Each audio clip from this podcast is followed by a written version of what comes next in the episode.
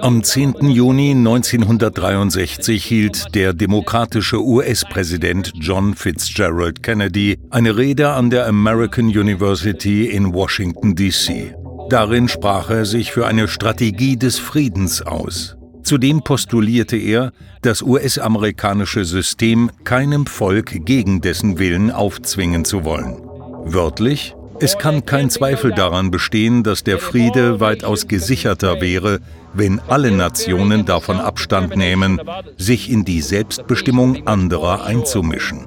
Fünf Monate später fiel Kennedy einem Mordanschlag zum Opfer und die Kriege der USA gingen weiter. Vorschnell wurde der Öffentlichkeit Lee Harvey Oswald als Attentäter präsentiert, der ganz alleine gehandelt haben soll. Doch bis heute wird daran gezweifelt. Vermutlich steckte hinter dem Attentat das perfide Mordkomplott einer Schattenmacht im Hintergrund der US-amerikanischen Politik.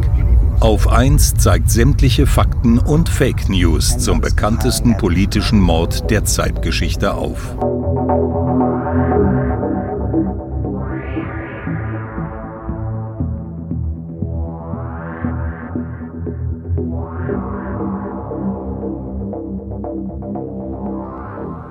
22. November 1963, Dallas, Texas.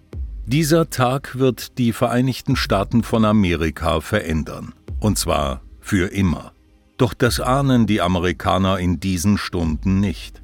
Auch keiner der 200.000 Schaulustigen, die die Straßen der neuntgrößten Stadt der USA säumen. Sie sind in Erwartung der Ankunft der Kolonne des smarten und beliebten Präsidenten John Fitzgerald Kennedy, die vom Flughafen Dallas Love Field ins Stadtzentrum fährt. Abgesehen von einer kleinen Verspätung verläuft bislang alles reibungslos. 12.30 Uhr. Der Fahrzeugkonvoi biegt von der Houston Street in die Elm Street ab. Plötzlich fallen Schüsse. Mindestens drei innerhalb weniger Sekunden. Andere glauben, mehr als diese drei Schüsse gehört zu haben. Panik bricht unter den Umstehenden aus. Menschen werfen sich und ihre Kinder zum Schutz zu Boden oder rennen davon. Einige Sicherheitskräfte laufen zum gegenüberliegenden Schulbuchlager, andere wiederum zu dem Grashügel in der entgegengesetzten Richtung, von wo aus sie glauben, dass die Schüsse abgegeben wurden. Niemand weiß, was eigentlich geschehen ist. Anders bei der Eskorte des Präsidenten. Begleitern und Sicherheitsleuten wird schnell klar, dass soeben ein Attentat stattgefunden hat. Der US-Präsident ist schwer verletzt. Auch der texanische Gouverneur John B. Connelly Jr., der in Kennedys Fort Lincoln mitgefahren ist, wurde von einer Kugel getroffen. 12.35 Uhr. Das Präsidentenfahrzeug erreicht das Parkland Memorial Hospital. Obwohl jede Sekunde zählt, dauert es über zwei Minuten, bis endlich zwei Notärzte und mehrere Pfleger mit einer Trage auftauchen, damit Kennedy notversorgt werden kann. Danach kümmern sich Ärzte um Gouverneur Connelly. Schon fünf Minuten später laufen die Nachrichtenticker heiß, vermelden ein Attentat auf den US-Präsidenten. Derweil kämpft Kennedy im Krankenhaus um sein Leben. Vergeblich. Um 13 Uhr wird bekannt, der 46-Jährige ist tot.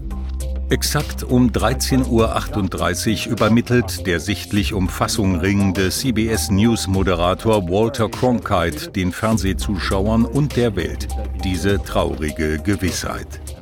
Nur 14 Minuten nach dem Anschlag gibt die Polizei in Dallas bereits die erste Fahndungsmeldung heraus. In dieser Zeit wird auch der Streifenpolizist J.D. Tippett erschossen. Eine der Täterbeschreibungen passt auf den sogleich vermuteten Attentäter.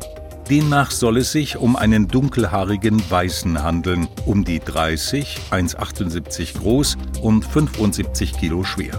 Hinweise zu seiner Kleidung gibt es keine, allerdings zu seinem Gewehr, vermutlich eine 30-30 Winchester. 13.50 Uhr. Der mutmaßliche Attentäter, der 24-jährige Lee Harvey Oswald, wird im Texas Theater Kino festgenommen. Ein Gewehr hat er nicht dabei, dafür jedoch einen 38er Revolver. 14.38 Uhr. Noch während Oswald von der Polizei verhört wird, findet am Flughafen an Bord der Air Force One die Vereidigung von Vizepräsident Lyndon B. Johnson als Nachfolger des ermordeten Präsidenten statt. Kennedys Frau Jacqueline, meist Jackie genannt, ist ebenfalls anwesend. Nicht nur die amerikanische Nation steht unter Schock. Weltweit brechen Menschen in Tränen aus. Aber Millionen können es nicht begreifen, dass John F. Kennedy nicht mehr lebt. Das Attentat stellt eine Zäsur, eine Zeitenwende dar. In nicht einmal zwei Stunden hat sich Amerika für immer verändert. Währenddessen wird der Leichnam des 35. Präsidenten der Vereinigten Staaten im Bethesda Naval Hospital in Washington obduziert. 24. November 1963, Keller des Rathauses von Dallas. Bei der Überführung in das Staatsgefängnis wird der mutmaßliche Attentäter Lee Harvey Oswald von dem Nachtclubbesitzer Jack Ruby vor laufenden Kameras in den Bauch geschossen. Nicht einmal zwei Stunden später erliegt Oswald seiner Schussverletzung. Ruby selbst ist ein ehemaliger FBI-Informant mit engen Kontakten zur Mafia. Seiner ersten Aussage nach war das Motiv für die Tat, Jackie Kennedy einen Auftritt bei einem Prozess zu ersparen. Allerdings ist auch ihm kein langes Leben beschert. 1967 stirbt er an Lungenkrebs. 25. November 1963, Arlington National Cemetery südwestlich Washingtons. Beim Staatsbegräbnis von John F. Kennedy nehmen rund eine Million Menschen teil. Sein dreijähriger Sohn John reißt sich von Mutter Jackie los und salutiert vor dem Sarg seines toten Vaters. Am selben Tag wird Lee Harvey Oswald auf dem Shannon Rose Hill Memorial Park im texanischen Fort Worth beigesetzt. Eine Woche nach dem Attentat setzt der neu gekürte US-Präsident Lyndon B. Johnson die sogenannte Warren-Kommission ein, die die Umstände des Attentats klären soll. Benannt ist diese nach Earl Warren, dem ehemaligen Gouverneur von Kalifornien und mittlerweile obersten Richter der USA, der den Vorsitz in der Kommission führt. Weitere prominente Mitglieder sind der spätere US-Präsident Gerald Ford, der ehemalige Weltbankchef und Hochkommissar der Alliierten in Deutschland John J. McCloy sowie der höchst umstrittene frühere CIA-Chef Alan Dulles. Ausgerechnet der von Präsident Kennedy zuvor entlassene Auslandsgeheimdienstchef soll nun zur Aufklärung seines Todes beitragen. Entsprechend liefert die Untersuchung der Warren-Kommission das gewünschte Ergebnis. Oswald war ein Einzeltäter und auch dessen Mörder Jack Ruby soll allein und spontan gehandelt haben. Um jedoch zu dieser Schlussfolgerung zu kommen, ließ Präsident Johnson dafür eigens den Obduktionsbericht fälschen. Zudem hatte Dulles alles in seiner Macht Stehende getan, um die CIA aus dem Abschlussbericht herauszuhalten. So wurden all jene Ungereimtheiten, die nicht in das Attentatsbild passten, passend gemacht. Dabei waren die Tricks der Warren-Kommission und ihrer Konsorten offensichtlich. Nur jene Zeugenaussagen wurden berücksichtigt, die den angeblichen Tathergang sowie die Einzeltätertheorie stützen. Anderslautende hingegen einfach weggelassen. Bei Oswalds Polizeiverhören war kein Anwalt anwesend. Seine Aussagen wurden weder stenografisch noch per Tonband aufgezeichnet. Dafür wurden fragwürdige Indizien verwertet, Realitäten ausgeblendet und Beweise zugunsten des mutmaßlichen Attentäters komplett ignoriert. Tatsächlich hielt sich Oswald am Tag des Anschlags am Tatort in Dallas auf, und zwar an seinem Arbeitsplatz, einem Schulgebäude. Mehrere Zeugen haben ihn dort zwischen 11.50 Uhr und 12.20 Uhr gesehen allerdings nicht, um am offenen Fenster stehend und mit dem Gewehr im Anschlag auf den eigentlich um 12.10 Uhr auf der Straße unter ihm vorbeifahrenden Konvoi mit dem Präsidenten zu warten. Vielmehr telefonierte Oswald und machte anschließend Mittagspause. Als die Polizei um 12.32 Uhr das Gebäude stürmte, war er gerade dabei, in aller Seelenruhe eine Cola aus dem Automaten zu holen. Insgesamt werden drei Gewehre in dem Schulgebäude gefunden, aus denen angeblich auf Kennedy geschossen worden sein soll.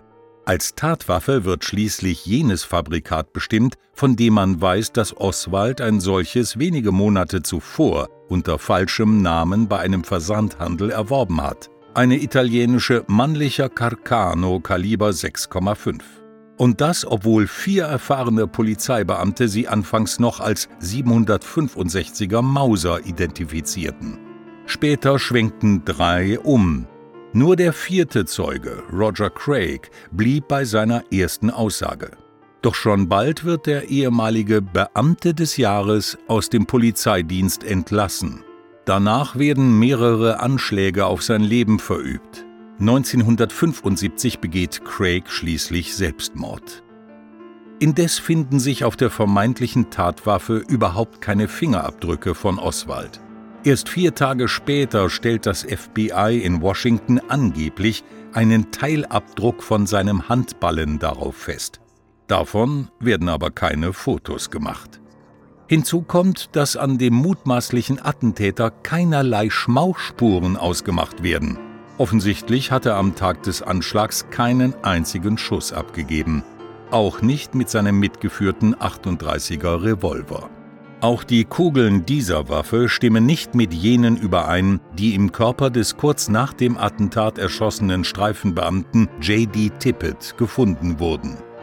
Nichtsdestotrotz soll Oswald aus dem italienischen Billiggewehr innerhalb weniger Sekunden drei Schüsse auf das fahrende Präsidentenfahrzeug gefeuert haben. Drei am mutmaßlichen Tatort aufgefundene Patronenhülsen sollen genau das belegen. Die erste Kugel soll daneben gegangen sein, die beiden nachfolgenden sollen ihr Ziel getroffen haben. Und das, obwohl der Schütze jedes Mal per Hand repetieren musste. Letztlich bleibt all das fraglich, denn der Schussablauf gibt große Rätsel auf. Noch einmal, die erste Kugel soll ihr Ziel verfehlt, die dritte hingegen den Schädel des Präsidenten getroffen haben. So bleibt nur die zweite Kugel, die die übrigen Wunden, die John F. Kennedy und Connolly aufweisen, erklären könnten. Für die Warren-Kommission scheint das kein Problem zu sein.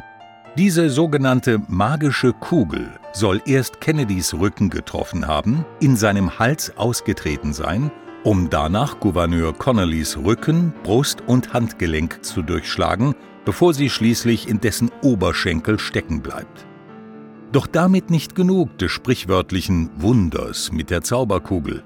Denn diese wird nicht etwa im Bein des Gouverneurs gefunden, wo sie eigentlich hätte sein sollen, sondern auf einer Trage im Krankenhausflur im Parkland Memorial in Dallas. Und zwar neben jener von Connolly. Ein wundersames, allen Gesetzen der Physik widersprechendes Phänomen oder aber eine faustdicke Lüge.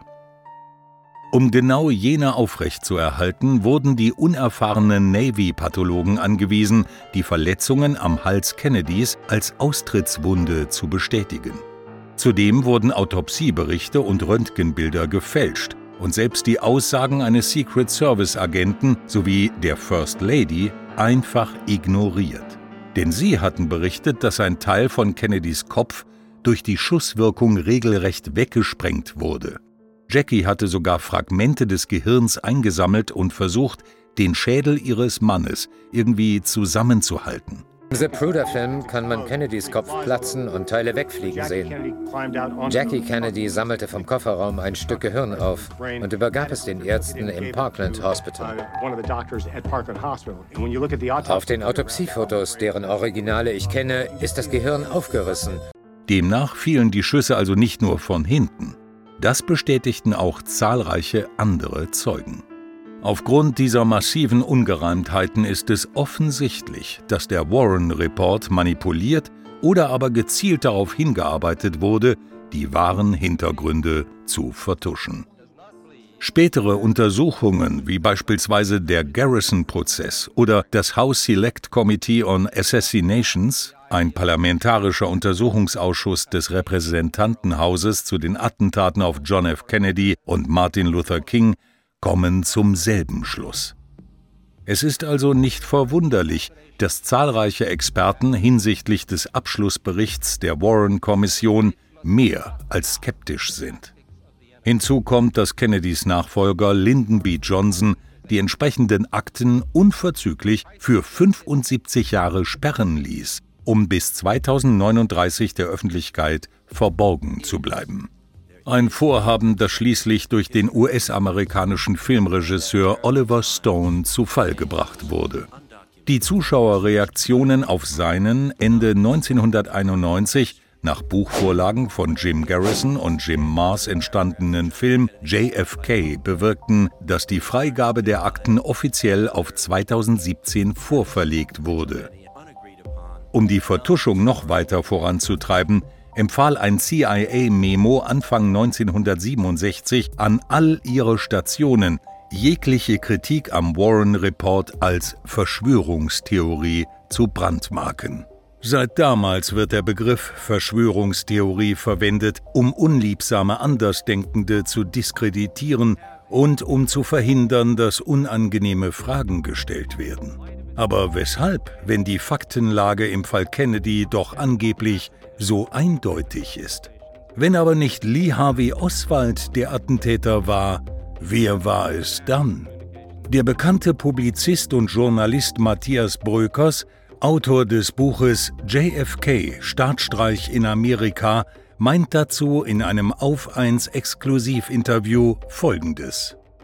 Ich bin der Überzeugung, und das wird auch mit guten Argumenten dort belegt, dass eben Lee Harvey Oswald ein Sündenbock war, den man sozusagen auch ja, lanciert, konstruiert hat, äh, auch das Narrativ, was dann sofort kam, man hat ihn ja sofort erwischt und hat sofort äh, am Abend noch die Geschichte, der ist äh, ein Kommunist und ist äh, gesteuert von Fidel Castro und so weiter. Ähm, das hat man sofort lanciert. Das Narrativ äh, wurde sofort gebildet und wurde dann auch nie wieder aufgegeben. Und ähm, dass eine wenn man jetzt überlegt, was war denn, ja, wer hat denn, es gab ja viele Gründe, Kennedy hatte viele Feinde, die Mafia könnte ihn ja erschossen haben, das wurde über Jahre in Dutzenden Büchern immer wieder dargelegt.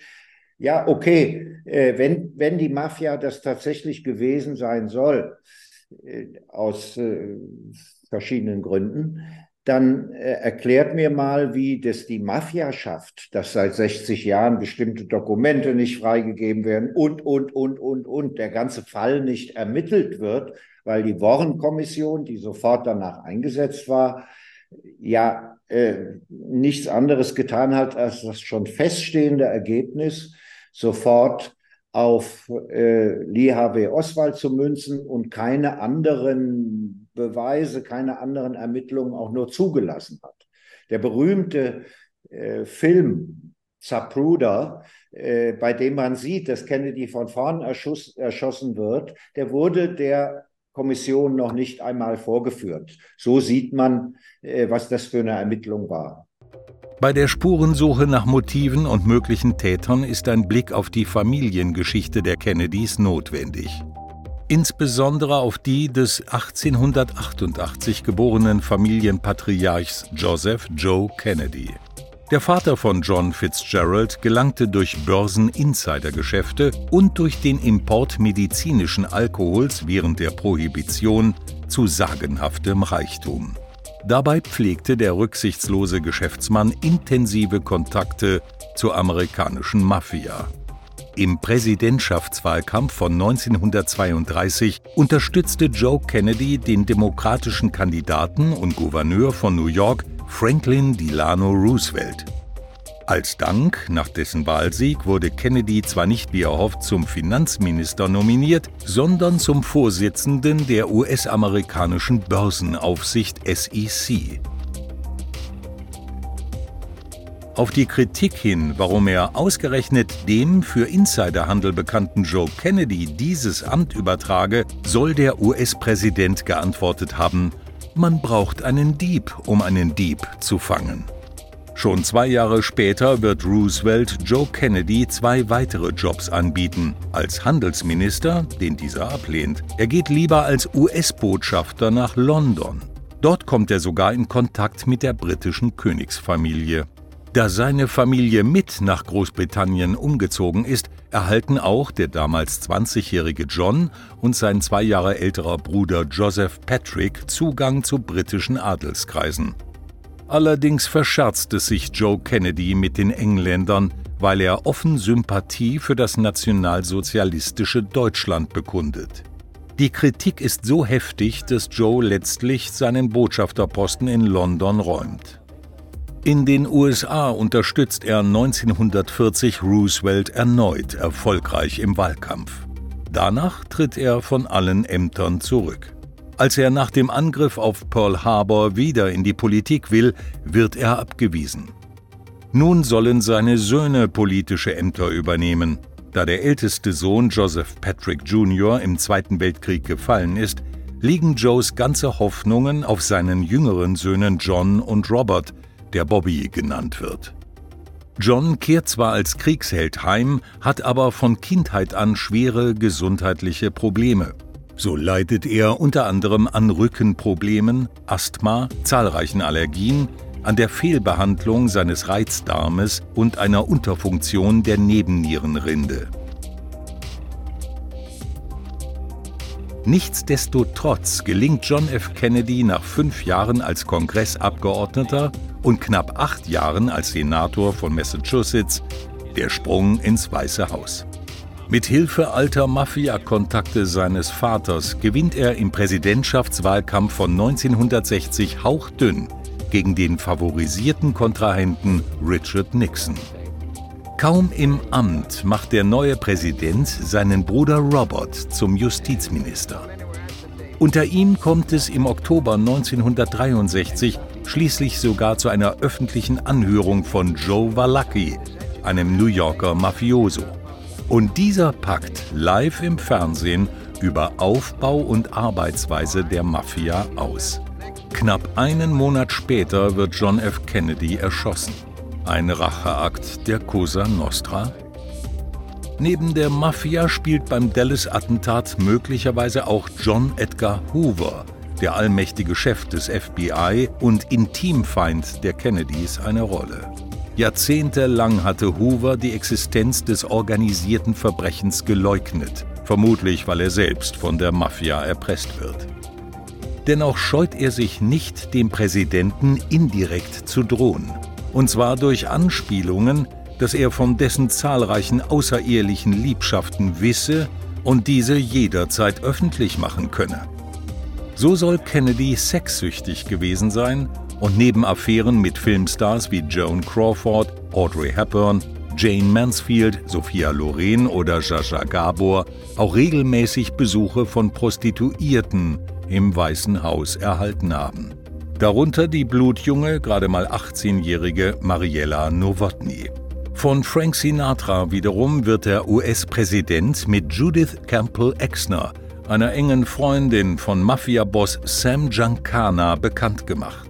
Sie selbst behauptet, Kontaktperson Kennedys zur Mafia gewesen zu sein. In der Folge werden nicht nur Kennedy, sondern ebenso zwei seiner Geliebten ein tragisches Ende finden. Im August 1962 wird Sexsymbol Marilyn Monroe unter nie ganz geklärten Umständen tot in ihrer Wohnung aufgefunden.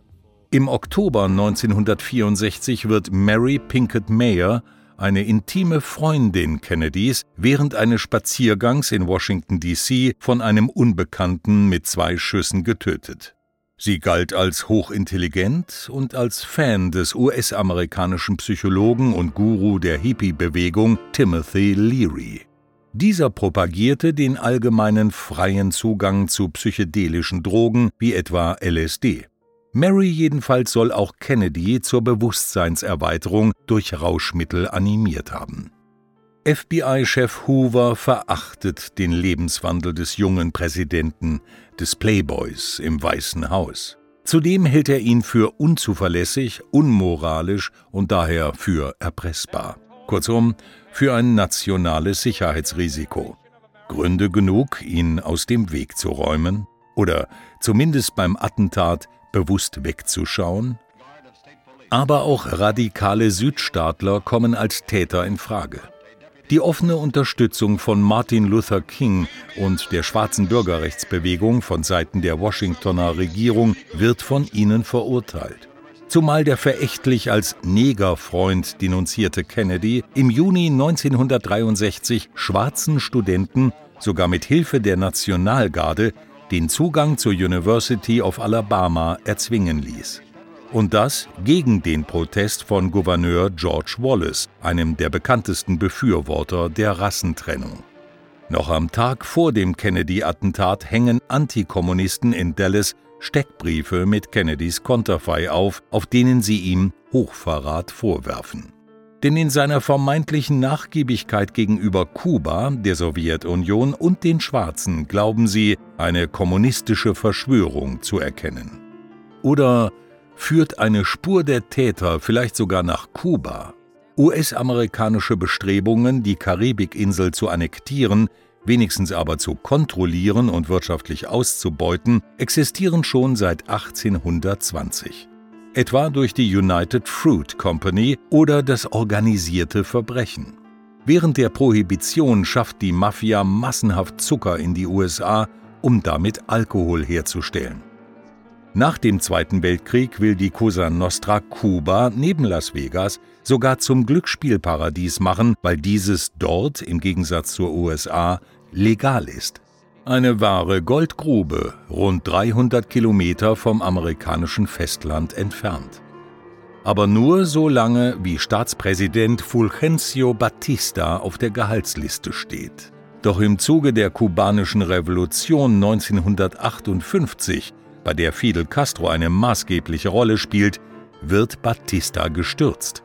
Mit seiner Flucht wird das Ende der Mafia auf Kuba eingeleitet. Danach werden Grundbesitz und Vermögenswerte verstaatlicht, auch jene von amerikanischen Firmen. Weder die Mafia noch die wohlhabenden Exilkubaner, die sich in die USA absetzen, verzeihen Castro.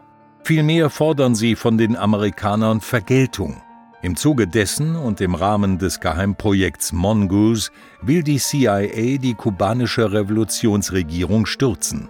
Der Umsturz misslingt, genauso wie die Dutzenden Mordversuche auf Fidel Castro.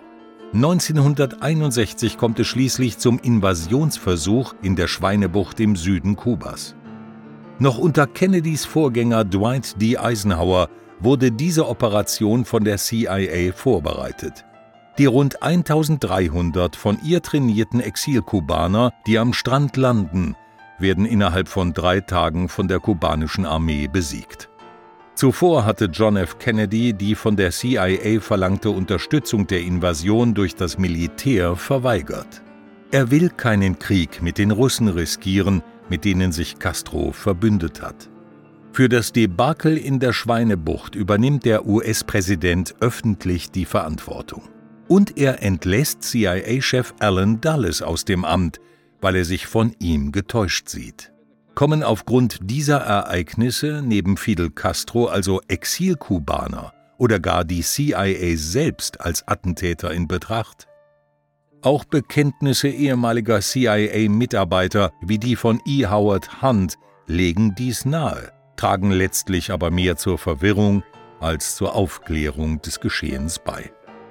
Andere wiederum beschuldigen den KGB, den Geheimdienst der Sowjetunion. Schließlich hielt sich der angebliche Einzeltäter Lee Harvey Oswald längere Zeit dort auf.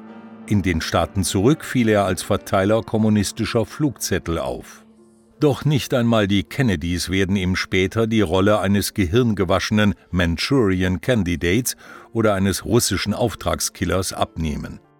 Über einen engen Freund, den Journalisten und Maler William Walton, lässt Robert Bobby Kennedy dem sowjetischen Staatschef Nikita Khrushchev ausrichten, dass seine Familie nicht an eine Beteiligung seines Landes am Attentat glaubt. Vielmehr will Bobby als zukünftiger Präsident das freundschaftliche Verhältnis zu Khrushchev anscheinend wieder aufleben lassen. Auch die sogenannte Notenbankverschwörung, die ebenso thematisiert wurde, erscheint als Motiv für das Attentat eher unwahrscheinlich. Denn JFKs Executive Order 11110 beschnitt keineswegs die Macht des Federal Reserve Systems, das Zentralbanksystem der USA. Vielmehr stellte sie lediglich einen Eingriff in den Silbermarkt dar. Und auch für die vielfach kolportierte Behauptung, der Präsident hätte die FED auflösen wollen, gibt es keinen Beleg. Zumal die Banker wohl kaum die Mittel dazu gehabt hätten, den amtierenden US-Präsidenten vor den Augen seines Sicherheitsapparates zu ermorden, einen passenden Sündenbock zu präsentieren, Akten zu sperren, Beweise zu fingieren, Zeugen mundtot zu machen und Pressemeldungen zu kontrollieren. Bei der Kennedy-Familie setzt sich die Vermutung durch, dass John Fitzgerald von inländischen Gegnern getötet und somit das Opfer einer Verschwörung wurde. Sein Vorgänger Dwight D. Eisenhower gab eventuell bereits einen Hinweis auf die Täter. In seiner im Fernsehen übertragenen Abschiedsrede drei Tage vor der Amtseinführung des neuen Präsidenten warnte Eisenhower vor dem unzulässigen Einfluss und dem möglichen Machtmissbrauch durch den militärisch-industriellen Komplex. Acquisition of unwarranted influence, whether sought or unsought, by the military-industrial complex. Einer fest etablierten Macht im Staate, die das Geschäftsmodell einer dauerhaften Kriegswirtschaft beinhaltet und deshalb von ihm als Defense Establishment bezeichnet wurde. Während des Zweiten Weltkriegs stellten die Amerikaner ihre komplette Wirtschaft auf Kriegsproduktion um. Das bescherte insbesondere Rohstoff- und Rüstungskonzernen nie dagewesene Gewinne. Dementsprechend war deren eigentlicher Feind der Frieden. Denn nur wenn die USA ständig in neue Kriege getrieben wurden, rollte der Rubel. Demgegenüber trat nun JFK ins Präsidentenamt, der von Kriegen nichts mehr wissen wollte.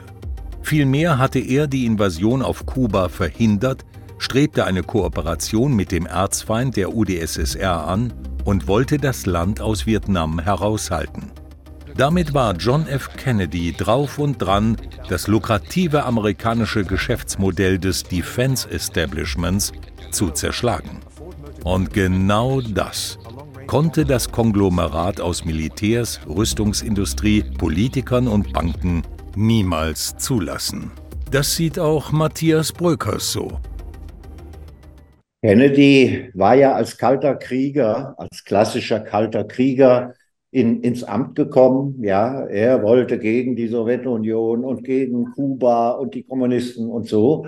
Und hat dann aber in seiner Amtszeit schon gleich am Anfang, als er verweigerte der CIA und den Militärs die Luftwaffe gegen Fidel Castro, also gegen Kuba einzusetzen, hat äh, im Lauf seiner Amtszeit dann in den ersten zwei Jahren einen großen Wandel durchgemacht indem er nämlich sich vom kalten Krieger zu einem ja, äh, Friedenspolitiker äh, mental zumindest entwickelt hat und das durchsetzen wollte.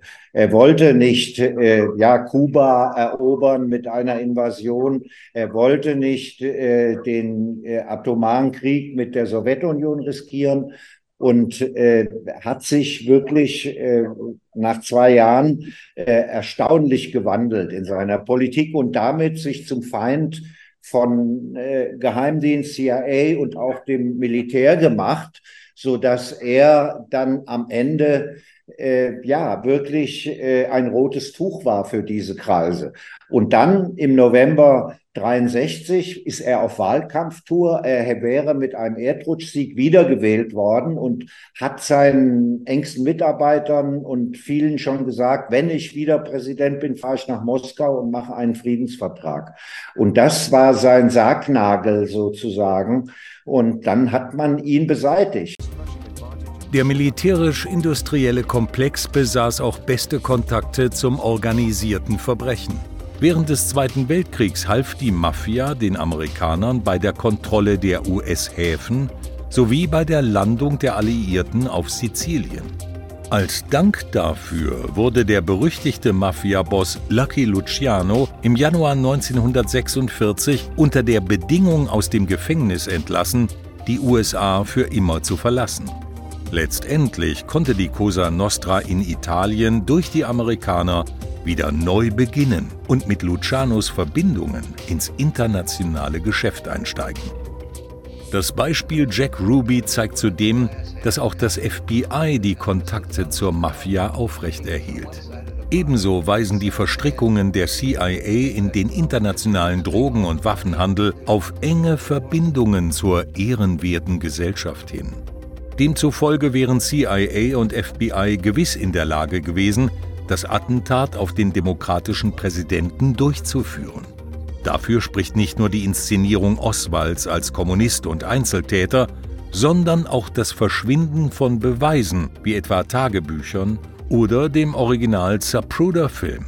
Dabei handelt es sich um die von dem Hobbyfilmer Abraham Zapruder gedrehte Farbfilmaufnahme des Attentats.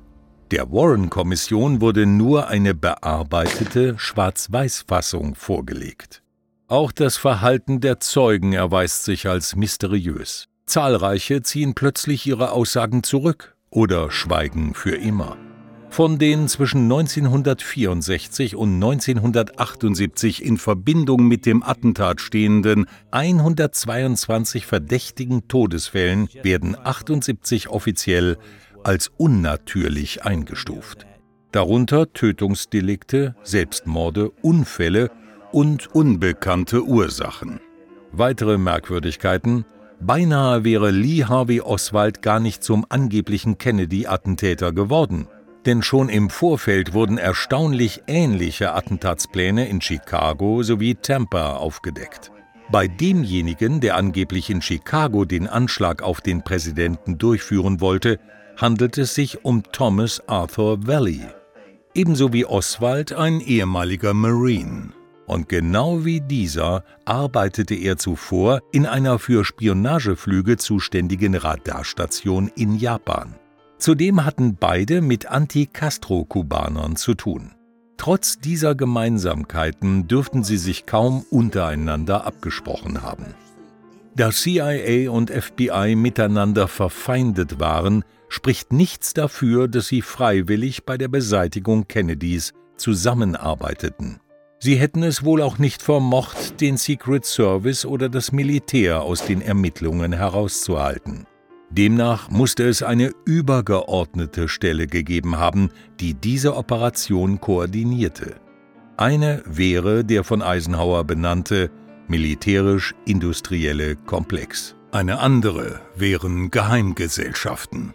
Denn schon 1961 warnte Kennedy in einer Rede vor amerikanischen Zeitungsherausgebern im Waldorf Astoria in New York vor dem Einfluss von Geheimgesellschaften, sozusagen vor einem Staat im Staate, für den der US-Autor Mike Lofgren später den Begriff Deep State, also tiefer Staat, einführte. Demzufolge stellt sich tatsächlich die Frage, ob das Attentat vom 22. November 1963 nicht eher ein Staatsstreich war. Der erste wäre es gewiss nicht. Für Matthias Brökers ist der Fall jedenfalls eindeutig. Das konnte eben keine ausländische Macht, wenn man sagt, ja, ja, die Russen haben das alles arrangiert oder auch äh, Israel wird auch als Verdächtiger in, in irgendwelchen Büchern aufgezählt oder Fidel Castro und Kuba und so weiter. Eine fremde Nation äh, hätte das so niemals organisieren können, weder äh, in der Vorbereitung noch in der Nachbereitung. Also, dass man dann eben diesen Sündenbock Oswald als, als Täter konstruiert, ihn dann auch von einem äh, ja ebenfalls inoffiziellen Mitarbeiter erschießen lässt. Äh, das alles ist äh, einer fremden Macht von außen nicht möglich. Es war ein Staatsstreich. Es kam aus den Tiefen der Behörden, der Polizei, der Regierung, des Militärs, die da mitgespielt haben. Nicht komplett, aber einige von diesen. Und ähm, von daher kann es äh, niemand anderes gewesen sein als der heute sogenannte Deep State. Ja, und äh, Kennedy hat ja selbst gesagt, ich werde die CIA in tausend Stücke zerschlagen, die überall auf der Welt mit Regierungswechseln, mit Putschen und mit Militär äh, versucht, äh, ja, äh, auch demokratische Regime zu beseitigen. Und das äh, hat ihn zum Feind gemacht, dieser äh, Gruppen. Und die haben denn eben auch die Möglichkeiten. Es war ein Regime-Change im eigenen Land, ein Staatsstreich, was mit Kennedy veranstaltet wurde. Anders sieht das Thorsten Schulte in seinem neuen Buch Die große Täuschung, John F. Kennedys Warnung und die Bedrohung unserer Freiheit. Für ihn führt eine Spur nach Tel Aviv. Also ich habe hier einmal in der Hand einen Brief, äh, der stammt von John F. Kennedy. Äh, dieser Brief äh, ging am 15. Juni 1963 in Tel Aviv ein, der Hauptstadt Israels, und sollte am 16. Juni 1963 dem damaligen Ministerpräsidenten Israels David Ben-Gurion überreicht werden. Dieser Brief ist aus meiner Sicht ein Schlüsseldokument. Es gibt äh, drei ähm, Motive. Äh, ich fand es äh, hochinteressant, dass Jürgen Elsässer in der aktuellen Kompaktausgabe erstmalig angesprochen hat, dass John F. Kennedy ein Gegner des israelischen Atomwaffenprogramms war. Äh, das äh, ist, äh, um diesen Schleier schon mal zu, zu lüften, dies ist eines der Motive. Ein zweites Motiv führte dazu, dass ein israelischer Minister laut einem Memorandum des US-Außenministeriums einen Tag erstellt vor der Ermordung John F. Kennedys, sich darüber bitterlich beschwerte, ähm, in der UNO von der US-Regierung belogen worden zu sein. Ich denke, ein einmaliger Vorgang. Und ich werde, auch das zeige ich hier schon mal, ein Dokument zeigen aus dem US-Justizministerium, das Mordmotiv Nummer drei, welches ähm, ähm, so noch kein Autor, nach allem, was mir bekannt ist, äh, thematisiert hat. Ähm, und äh, die Zuschauer können also schon erahnen, äh, ähm, ähm, äh, aus welcher Richtung also die Bedrohung John F. Kennedys stammt. Und sie können somit auch erahnen, ähm, ähm, äh, den roten Faden, wo dieser rote Faden seinen Ausgang hat. Zweifelsfrei keine Einmischung von außen gab es 1933 beim Versuch einer Gruppe von Geschäftsleuten und Militärs, den damaligen US-Präsidenten Franklin Delano Roosevelt aus dem Amt zu putschen. Zu ihrem Pech verweigerte sich diesem Vorhaben gerade der General, der für ihn ins Amt gebracht werden sollte. Stattdessen machte jener Medley Darlington Butler den Umsturzversuch publik. Wenig überraschend fand eine diesbezüglich eingesetzte Untersuchungskommission keine Beweise gegen die Beschuldigten. Noch fünf Jahre danach sprach Roosevelt von einer in der Geschichte einzigartig wachsenden Konzentration von Macht in privater Hand. 1896 wiederum beschlossen die damals reichsten Männer der USA, nämlich John D. Rockefeller, Andrew Carnegie und JP Morgan, die Präsidentschaft für ihren Kandidaten einfach zu kaufen. Kein Wunder also, dass 2014 eine Studie der Princeton-Universität zu dem Ergebnis kommt, dass die Politik der USA von Gruppen bestimmt wird, die die Interessen der Wirtschaftsmagnaten vertreten. Somit sei die USA keine Demokratie mehr, sondern eine Oligarchie. Das Kennedy-Attentat hat vielen Amerikanern klargemacht, dass es gewiss nicht der Präsident ist, der das Land regiert. Letztlich stellt sich also die Frage, wem der Tod des 35. US-Präsidenten überhaupt nützte. Der 36. US-Präsident Lyndon B. Johnson jedenfalls ließ die US-Kriegsmaschinerie umgehend wieder anlaufen. Unter ihm mutierte das Vietnam-Debakel zum viertblutigsten Krieg der amerikanischen Geschichte, der die Nation zudem in eine tiefe Krise stürzte. Und auch die tödlichen Attentate auf den schwarzen Bürgerrechtler Martin Luther King am 4. April 1968 sowie auf Robert Kennedy am 5. Juni 1968, die beide für eine Politik des Friedens standen, sprechen eine eindeutige Sprache. 60 Jahre später finden sich gleich zwei Kandidaten im Rennen um die US-Präsidentschaft 2024, die JFKs Politik fortsetzen könnten. Donald Trump, enger Freund des 1999 tödlich verunglückten Präsidentensohns John F. Kennedy Jr., sowie Robert F. Kennedy Jr., Neffe des ermordeten US-Präsidenten. Aufgrund der bereits genannten Hintergründe ist es nicht verwunderlich, dass die Schattenmacht, der tiefe Staat, alles daran setzt, beide Kandidaten zu diskreditieren. Trump soll juristisch und propagandistisch vernichtet werden. Kennedy, ein Impfgegner und Corona-Skeptiker, wird als Verschwörungstheoretiker denunziert. Seine eigene Partei, die Demokraten, versagte ihm die Unterstützung und die demokratische Biden-Administration sogar Personenschutz. Um die Vorwahlen zu umgehen, ließ er sich nun als Parteiloser aufstellen. Donald Trump, der einzige Präsident, unter dem die USA in keinen neuen Krieg verwickelt wurden, kündigte mehrfach an, den tiefen Staat vernichten zu wollen. Und ein Ziel von Robert F. Kennedy Jr. ist die Zerschlagung der CIA. Beide Absichten stellen politischen Sprengstoff dar. Genug für weitere Attentate? Sicher darf sich jedenfalls niemand fühlen.